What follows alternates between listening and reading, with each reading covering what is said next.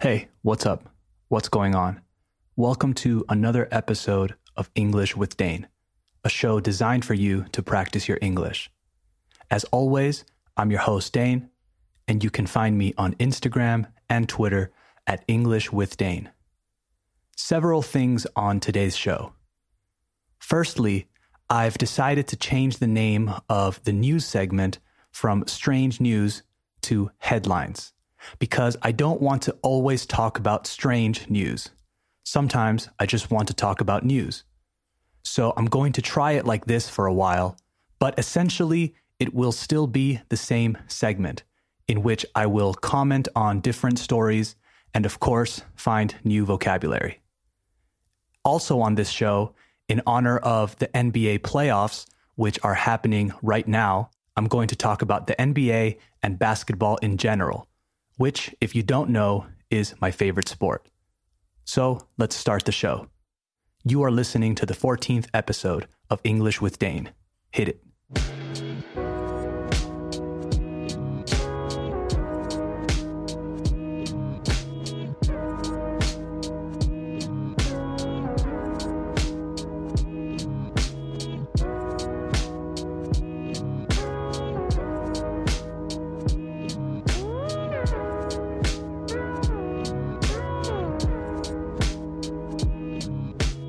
Okay, we have officially started the show. So let's start with headlines. Today we have three headlines, three news stories, all from China. I got these from globaltimes.cn, which is a Chinese news site. I had never visited this site before, but a friend sent me a link to a news story, and then I found two more. So today's headlines segment is all about China. Let's start.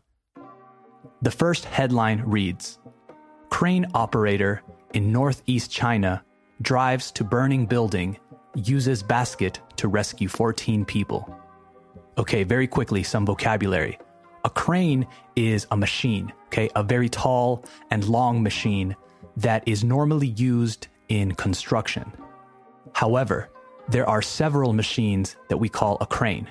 In this case, they are talking about a vehicle that has a long neck that can extend to very high places, like the one you find on fire trucks. So, again, the headline Crane operator in northeast China drives to burning building, uses basket to rescue 14 people. Let's find out more. A young man in Xinbin County, Liaoning Province, is being called a hero after he used his crane with a huge blue basket to rescue 14 people who were trapped in a burning residential building in northeast China. The fire started in a grocery store on the first floor of the building, trapping residents in the seven story building, according to a video posted by Pear Video on Sunday. Remember, when we are talking about buildings, a story is a floor okay, a level of the building. So on the seventh floor of the building. Lan Junse, who is 19, was operating his crane that was lifting workers who were installing exterior wall insulation on another building when he saw huge plumes of smoke coming from the nearby burning building. Another vocabulary check. It says he saw plumes of smoke. A plume spelled P L U M E, is a long cloud, usually of smoke or vapor. Lan said, I immediately moved my crane when I heard someone call for help. I was first able to rescue a mother, her son, and a family of three, including a 79 year old woman. I saved 14 people in total. I did not think too much at the time. I just wanted to save the people, he said. One of the people that was rescued by Lan said, He risked his life to save us. He did not leave until he saved all of us, and we are very grateful. Wow. The article also says that the cause of the fire is still under investigation. Oh, and there's a word here that I had seen before, but I had never really seen it in an article. I'll read the sentence for you. It says many netizens were impressed by the young man's actions. So the word is netizen, spelled N E T I Z E N S. So, like citizens, but netizens. So, a citizen of the internet. I think this word is very interesting, and I think that it emphasizes a reality that we are living with today. Let me explain. I think that the more we use the internet, the more dissolved the lines between countries become, and the less important nationalities become. Nationalities make us feel like we belong to a group. If you meet someone that is from the same country as you, it means you probably have a lot in common. Well, at least some things. Not only language, but cultural identity too. You might know the same places, the same people, maybe the same music, and this makes you feel like you belong to that group. However, I think that the internet is changing this in a way. You can now feel part of a group or community that has nothing to do with where you are from.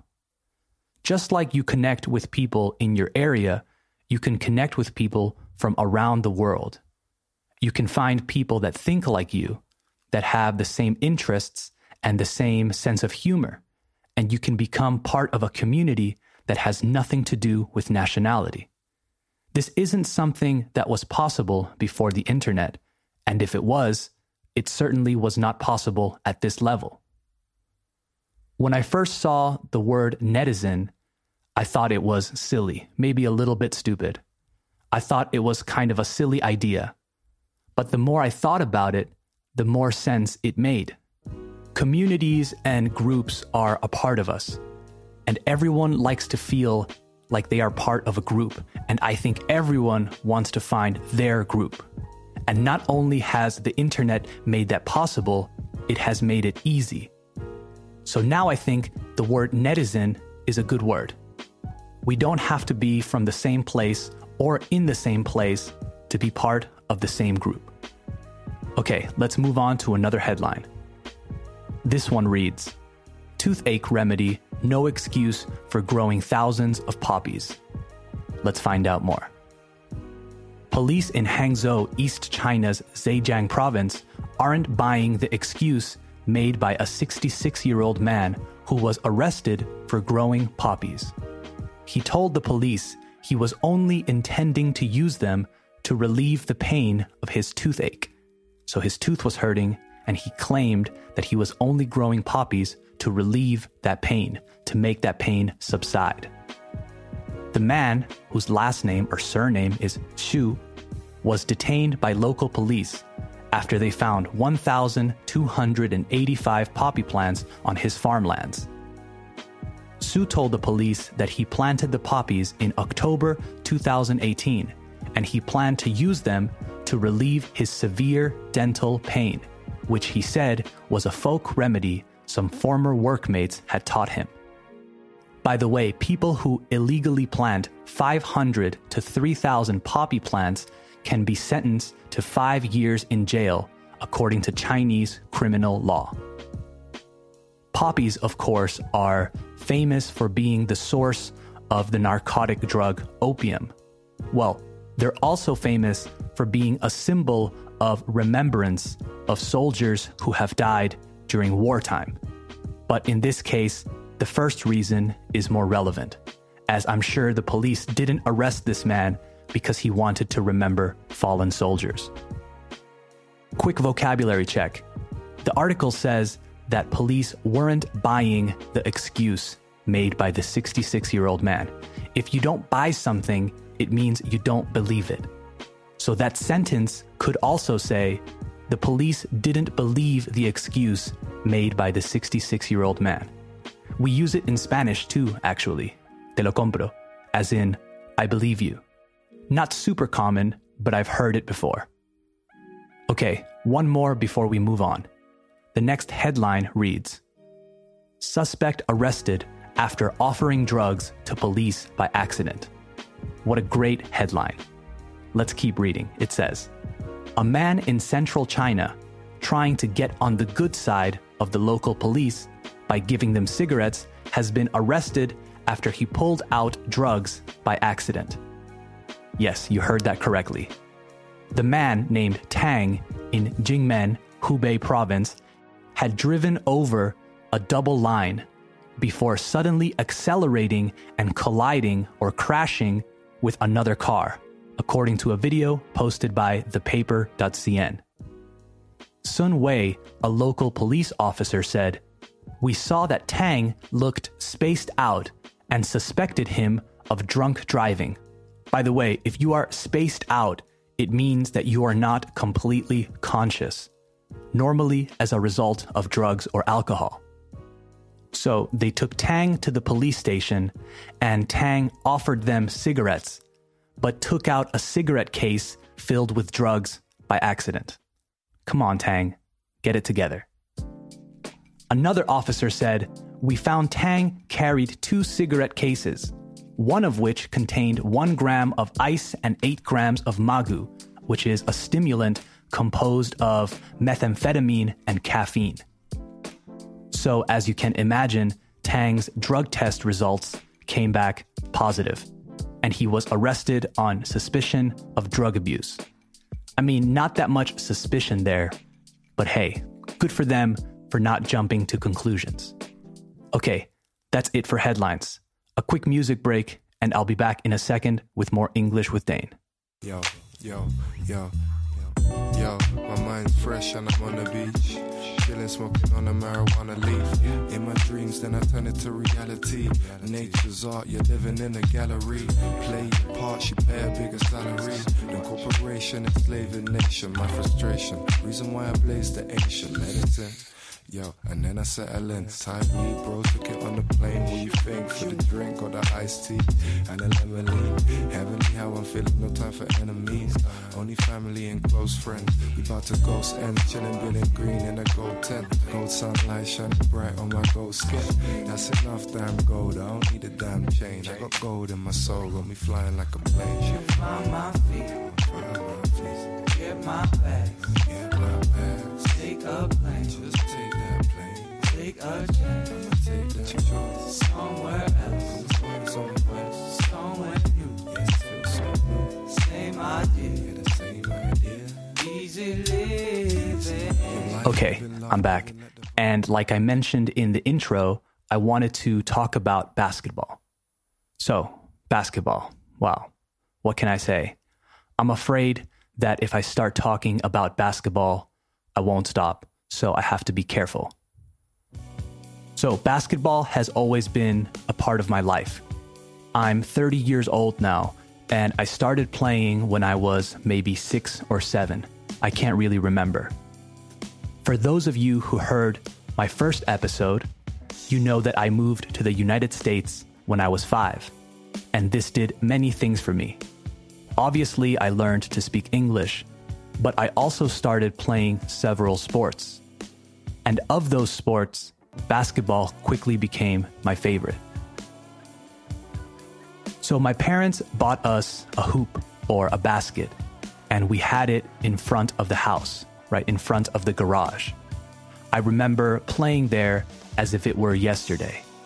My brother showed me how to shoot, how to dribble, and we both fell in love with the sport. Soon after that, we started playing with other children from the neighborhood, and we started playing on the school team. I also remember watching NBA games during this time, right? Going to the stadium, going to the arena and watching NBA games. And I remember being amazed by how the players moved. I had never seen people move that fast and jump that high. I had never seen that intensity. I don't know if you have ever had the opportunity to watch a professional basketball match, a professional basketball game up close, right from a short distance, but it is an extremely impressive show.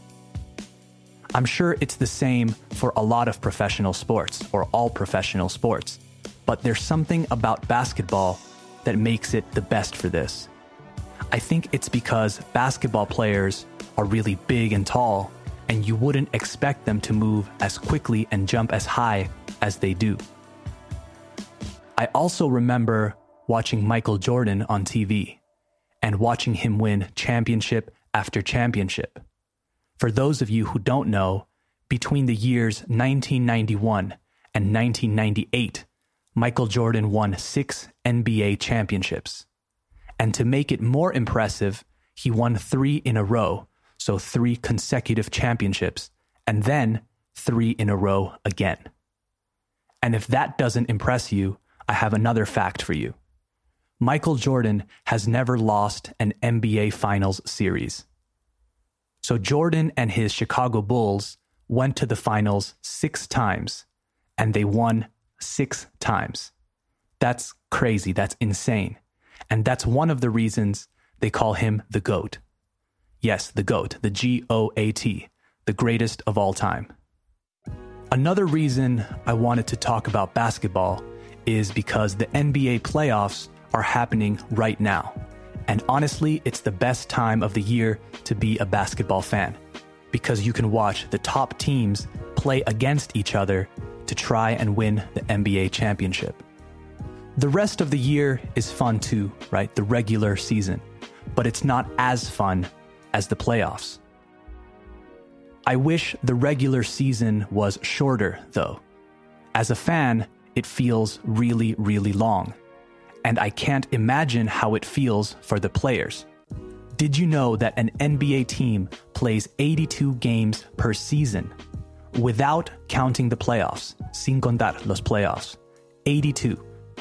That means if a team reaches the finals, they have probably played around 100 games of basketball that year. In comparison, a soccer team in the Spanish league plays 38 games per season. If you add Champions League and other competitions, it becomes maybe around 50, 55, still not close. All I know is that 82 games is too many games to play before the playoffs. So that's something that I hope the NBA changes. There are many things about the NBA that make it a unique league. But perhaps the most important thing is that it is by far the best basketball league in the world. In football or soccer, you have many leagues that are considered to be top leagues, right? The Spanish League, La Liga, the Premier League, the Bundesliga, right, in Germany, the Italian League, too. But in basketball, there is a clear top league. Other leagues around the world are good too, but the NBA is king. The Spanish League, the ACB, is considered maybe the second best league in the world, and it's not that close to the NBA. Another thing that is great about the NBA is how international it has become. They put a lot of money and a lot of effort into making basketball a global sport, and it has become huge in many countries around the world. The Chinese Basketball Association, the CBA, for example, is growing at a very, very fast pace, and now it attracts talented players from around the world. European players have also become prominent in the NBA now. There used to be some, but now there are a lot. Some are even becoming stars before our eyes, like Luka Doncic, who was the star player for Real Madrid basketball and is now playing in his first year in the NBA and is capturing the hearts of fans around the world. I was speaking to a friend the other day, and we were having a discussion about why basketball has overtaken football, right? American football in the United States as the most popular sport. To overtake means to pass, by the way. Like if you are in a race and you overtake someone, that means that you pass them. So we were having that discussion and we came to the conclusion that one of the biggest reasons that basketball has overtaken football in the United States and why it is so easy to market to the world in general is that you can actually see the faces of the players. In football, they wear helmets. You can't see their faces. And I think humans connect with faces, right? We don't really connect just with names on jerseys. If someone shows you the face of a famous basketball player, you might know who it is, or at least you have an idea of who it is. If you show the average person a photo of maybe the top five or top 10 NBA players, I'm sure they would recognize a few. But if you do the same with top NFL players, so football players, I doubt they would recognize even one. I don't know. Maybe I'm wrong. But it is true that basketball is now a worldwide sport, and American football isn't. This next part applies not only to basketball, but to other team sports too. I think it is incredibly important to participate in team sports. Playing on a team prepares you for many things in life, I believe. Firstly, and as simple as it sounds, it teaches you to be part of a team. This may sound silly, but as I have accumulated more experience in life, I think it is an essential skill to have. Understanding that the best thing for a team might not be the best thing for you is not only useful in a social context, but also in a professional context. Knowing how to play your role to perfection makes you an ideal person to work with. And I think that people that have never played team sports have a more difficult time learning this. Not that they don't learn it, they just have a more difficult time. I guess what I'm trying to say is that it helps you to understand how to sacrifice personal goals for the good of the team, which is not something that is easy to do. Another important thing that playing on a team teaches you is how to react to losing and winning. Oftentimes, people lose and they become a different person. You see their true colors, right? You see a side of them that you didn't know existed. And it's not a good side either. Winning and losing is part of every sport, that's true. But when you lose as a team, it's different. Maybe you had a terrible game. Maybe you missed important shots and your team lost. If you had acted differently, your team could have won. It's important to analyze your role in losing and accept that some of the responsibility is yours. I have played with players in the past that never accepted responsibility and they were exhausting. They didn't contribute to a positive environment and it made me want to stop spending time with them. I know it sounds drastic, but it's true. What I'm trying to say is that sports are a shortcut to finding out things about yourself and others, and I think it's especially true in team sports. Let me know if you agree or disagree. I'm always ready to change my mind when presented with strong evidence. Okay, that's the show for today. Tune in on Saturday for episode 15 of English with Dane. But before I go, real quick, after today's show, I'm going to put up a poll on Instagram and Twitter for you to choose the next movie for me to watch and review. So don't forget to vote for the movie that you prefer. Okay, thanks for listening. Don't forget to support the show by sharing it with friends, family, co-workers, students, or anyone who you think would enjoy the show or benefit from it in any way.